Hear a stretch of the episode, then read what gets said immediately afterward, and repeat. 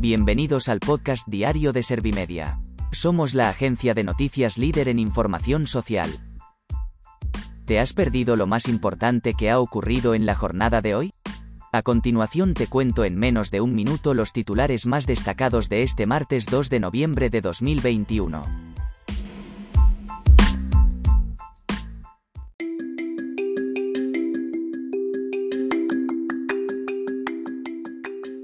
El gobierno se reafirma en derogar la reforma laboral del PP y cumplir con el plan remitido a Bruselas. El PP carga contra el gobierno por la muy mala noticia de seguir adelante con la derogación de la reforma laboral. La Comisión Consultiva de Nombramientos declara la idoneidad de los candidatos al Constitucional. Sanidad actualiza la estrategia de vacunación frente a la COVID-19 e incluye una segunda dosis para los inmunizados con Janssen.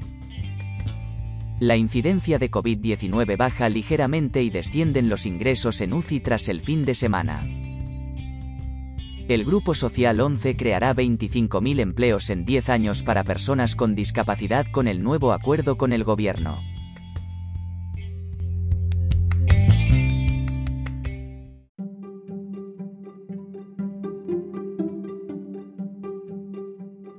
¿Te han sabido a poco los titulares? Pues ahora te resumo en un par de minutos los datos más importantes de estas noticias. El gobierno se reafirma en derogar la reforma laboral del PP y cumplir con el plan remitido a Bruselas. La portavoz del Ejecutivo, Isabel Rodríguez, ha revelado que buscan un acuerdo justo para todas las partes en este ámbito y ha defendido que estamos en la recta final. Yolanda Díaz, tras su reunión con Sánchez y Calviño, ha mostrado su satisfacción por el acuerdo para poner fin al modelo de precariedad laboral. El PP carga contra el gobierno por la muy mala noticia de seguir adelante con la derogación de la reforma laboral. El grupo mayoritario de la oposición ha lamentado que la noticia afectara a los trabajadores y a aquellos que están buscando empleo. Elvira Rodríguez ha subrayado que, esto no es lo que pedía Europa para desbloquear los fondos de reconstrucción. La Comisión Consultiva de Nombramientos declara la idoneidad de los candidatos al Constitucional. Enrique Arnaldo, Concepción Espejel, Inmaculada Montalbán y Ramón Sáez han conseguido un total de 242 votos a favor, ninguno en contra y 12 abstenciones.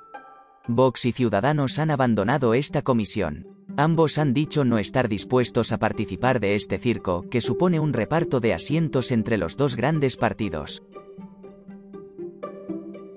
Sanidad actualiza la estrategia de vacunación frente a la COVID-19 e incluye una segunda dosis para los inmunizados con Janssen. Desde el Ministerio han comunicado que se les inyectará una dosis de recuerdo de 0,25 mililitros. De Moderna, según los datos que se han aportado, esta actualización estratégica afectará a cerca de 2 millones de personas. La incidencia de COVID-19 baja ligeramente y descienden los ingresos en UCI tras el fin de semana. Este baremo se ha situado concretamente en los 49,03 casos de COVID-19 por cada 100.000 habitantes, 0,83 puntos menos que el viernes. Por su parte, las estancias en planta han ascendido rompiendo su línea descendente.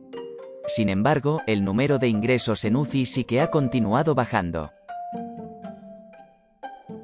El Grupo Social 11 creará 25.000 empleos en 10 años para personas con discapacidad con el nuevo acuerdo con el gobierno. Además, se ha comunicado que se amplía la atención social a personas ciegas asiladas en España y se intensifica para mujeres con discapacidad víctimas de violencia de género. Este acuerdo que ha alcanzado la institución con el gobierno afianza su papel como operador de loterías responsables, sociales y seguras.